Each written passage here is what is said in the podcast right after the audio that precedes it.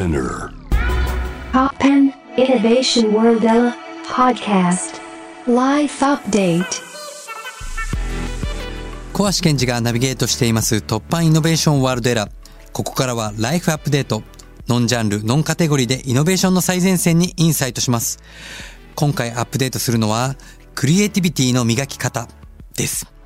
お迎えしているのは映画監督小発洋さんです。よろしくお願いしまよろす。しくお願いします。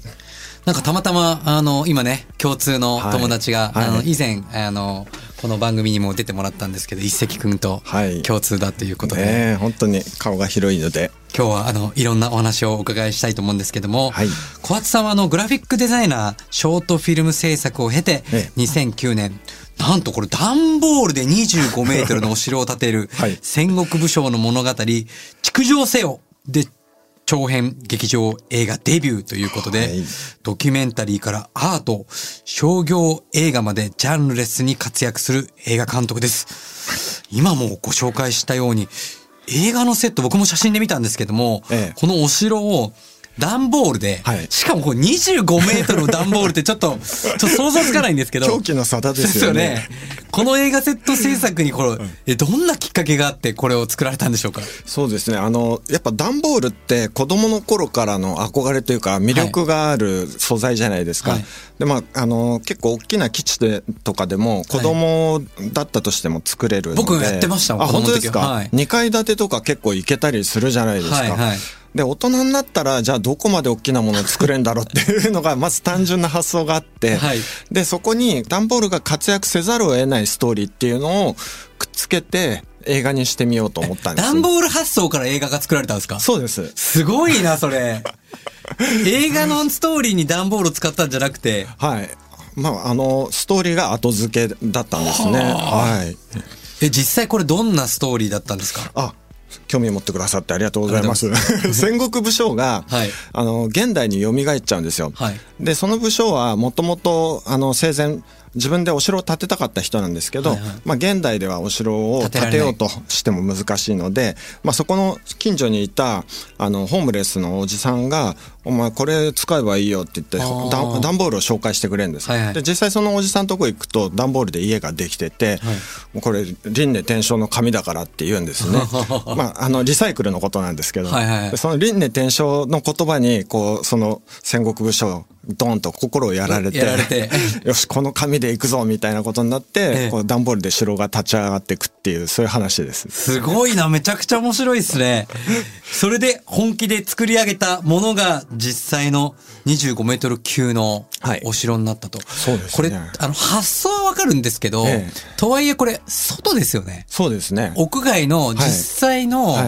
下は土台が砂地なんですね。砂地に、はい。これ実際作れるっていうふうに思いましたか？いや、あの、作れないとも言われたし、この砂地はやばいとも言われたんですけど、まあ、そこ美術さんが、はいもう本当ありとあらゆる工夫をして、ねそこに土台を作り、はい。実際組み立てられるように、映画の進行と合わせてはい立ち上がっていくように見せられるように、はいさ工夫をしてくださったんですね。これあれですよね。あの、戦国武将っていうのは役の中ですけど、はい実はこれあの、小発さんの思いですよね。そうですね、もう。小発少年の夢が今目の前で叶うっていう、はい小発武将が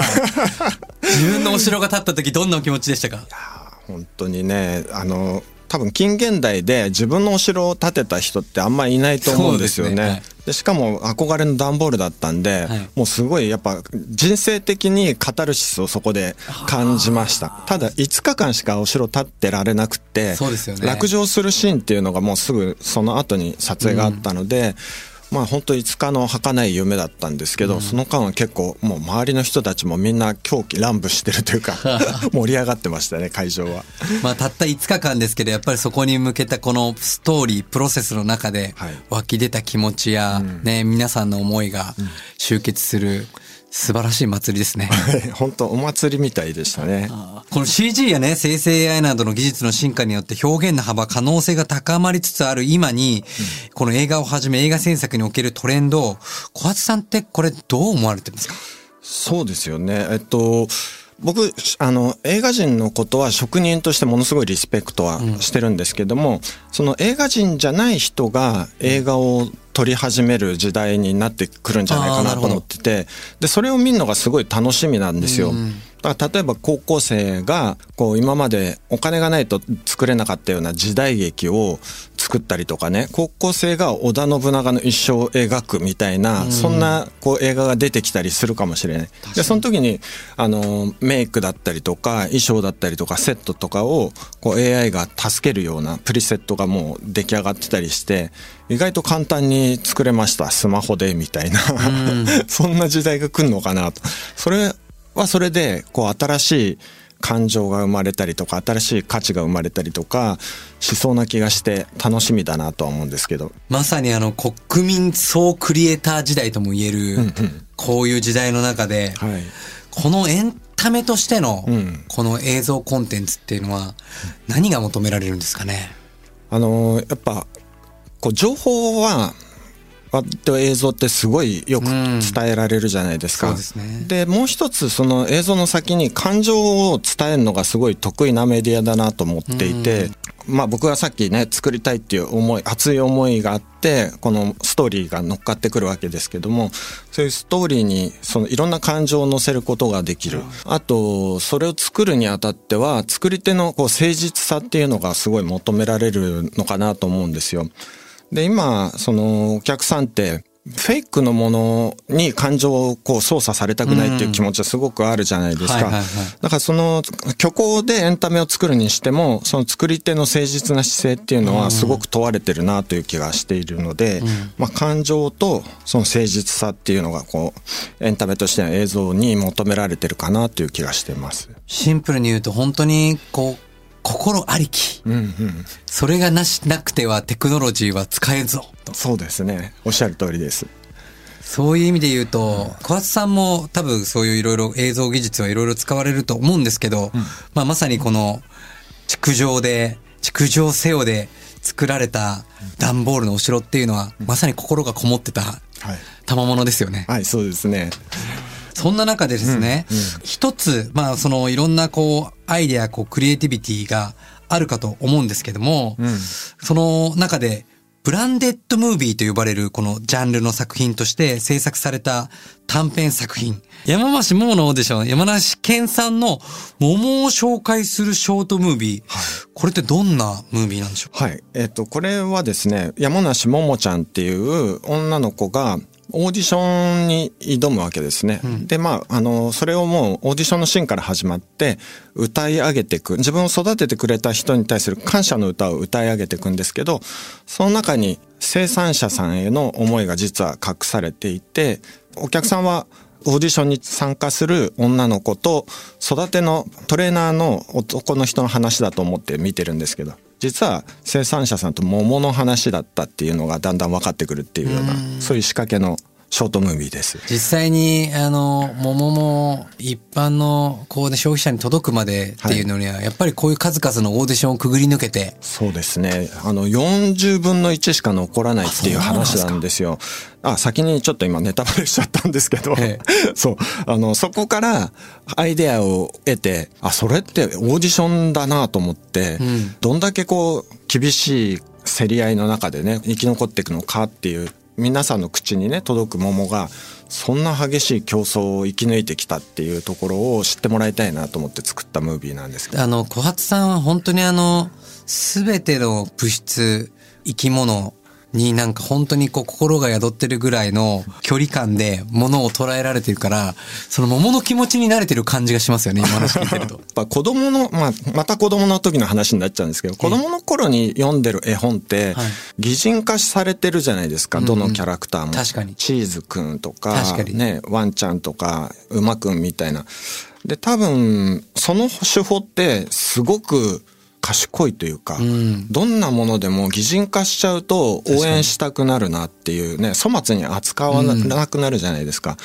だそれは実はプロモーションにもすごく生きるんじゃないのかなと思ってで今回そこに成長する物語とか挑戦する物語っていうのを乗っけてみたら非常にやっぱ応援したい気持ちになってくれるお客さんが多かったんですね。だそこをアニメーションで表現してファンタジーの世界なのでそれはアニメと相性がいいので、うん、そこはあのアニメーションで表現して生産者の方はドキュメンタリーでリアルに描く。お客さんリアルを求めるんでそこを組み合わせていくっていうようなそういう手法を使いました。この別シリーズとしても同じ山梨県のブドウを PR する作品として制作されたのが、最高のバーバ山梨。はい。こちらはどんな作品なんでしょうか？はいこれはあの髪を切ってもらってる男の子とそのヘアカットをするアーティストみたいなおばちゃんがいるんですけどでそれすごいこう思い通りにヘアカットしてくれないんですね。もうおばちゃんが一方的にこうこうだこうだって言ってすごいもじゃもじゃな頭にしていくんですけど、はい。そのおばちゃんのルールっていうのがあるんです。で何なんだろうこれはと思いながらで卒業式があるんですけどその時にみんなで帽子パーって取ると、みんなブドウの頭をしてるんですね。でそれはまああの生産者さんがいかにそこに栄養を集めるためのこうカットの仕方だったりとか、守るためにカバーをするとかそういういろんなことをしてその髪型を作ってきた、まあそのブドウの形を作ってきたっていうのをやっぱりドキュメンタリーとアニメで組み合わせて、はい、ストーリーを紹介していくっていうそういう映画です。このシリーズは結構どんどんどんどん日本全国のいろんな果物とか食べ物に広がっていくんですかね、やりたいですけどね。このフォーマット自体がすごいやりやすいフォーマットだなはいと思ったのですで,、よねはい、これはあれですか？あの、どこかの生産者さんから依頼されて始まったんですか？それともご自身で始めた作品なんですか？これはね山梨県のコンペがあってはい、それに各、県の。うん、応募したんですね。なんか勝手ながらね、以前もここの番組に来てくれた、あの、食べ直なんかも相性すごくいいんじゃないかなって、秋元里奈さんの。ね。生産者さんのね、うんうんうん。この、ここに来るまで届くまでがどんな気持ちで来てるんだっていうのをね、うん。僕ら食べ物が普段食べてるもの、口にしてるものがこう当たり前に食べてると思ってるんですけど、その食べ物側にしてみたらどれだけの思いでここに届いてるのかっていう、その視点を持って食べると、やっぱりこう生きてるもの、口にするものにより感謝する。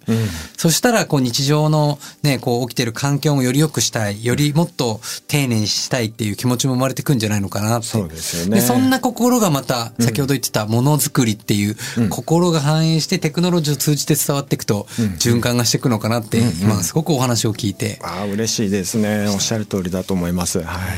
そんなあの小松さんがライフワークの一つとして制作されている映画が、10分の1福島を聞いてみる。2023。これどんな作品なんでしょう？はい、私が10年間福島の震災とその原発事故後を記録し続けてきた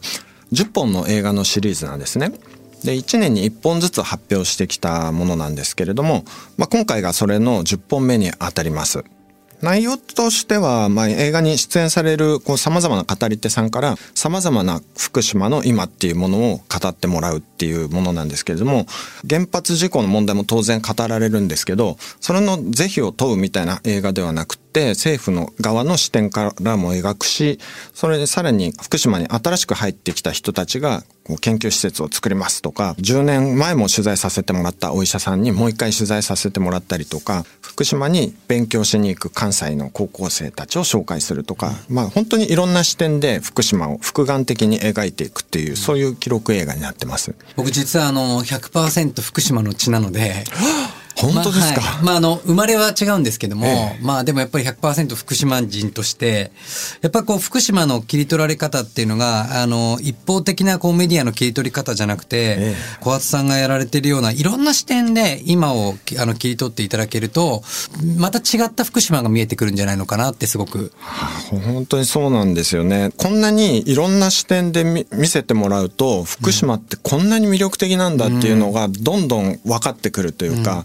メディアで流れてるものって超一部しか紹介されてなくて、本当に紹介しやすい形に編集されてるので、でも面白い材料としてはもう本当にたくさんあって、最先端行ってるところもあるし、全然変わんない場所もあるしっていうところが、両方こう見れるのが僕のこう作ってる映画のシリーズかなと思いますので、まあ、僕の力じゃなくて、ね、語り手さんの力がものすごいんですよ、魅力が。はいそれをぜひ見ていただきたいな。小橋さんもぜひご覧ください。、あの、見させていただきたいと思います。このシリーズ最終作が、はいこの年末に上映されるということで、はい。12月の29日、30日に新宿のサンモールスタジオというところで上映させてもらいます。これ予約制っていうことですね。はい、そうなんです。情報発信として、もうバーンっていっぱいこう強く発信するんじゃなくて、本当にみ学びに来たい方が学びに来てよっていう、そういうスタンスの映画なので、結構皆さん苦労して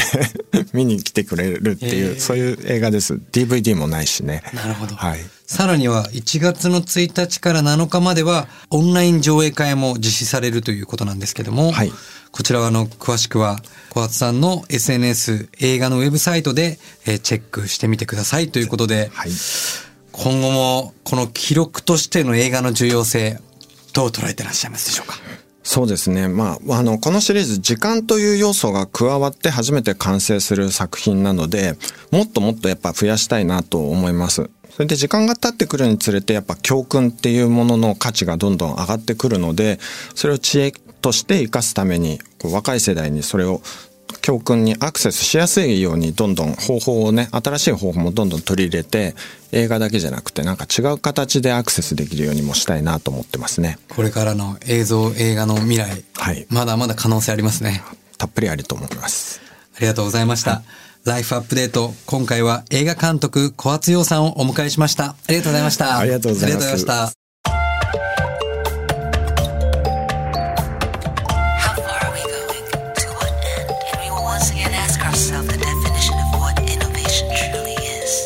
You're listening to J-Wave Innovation World Era podcast.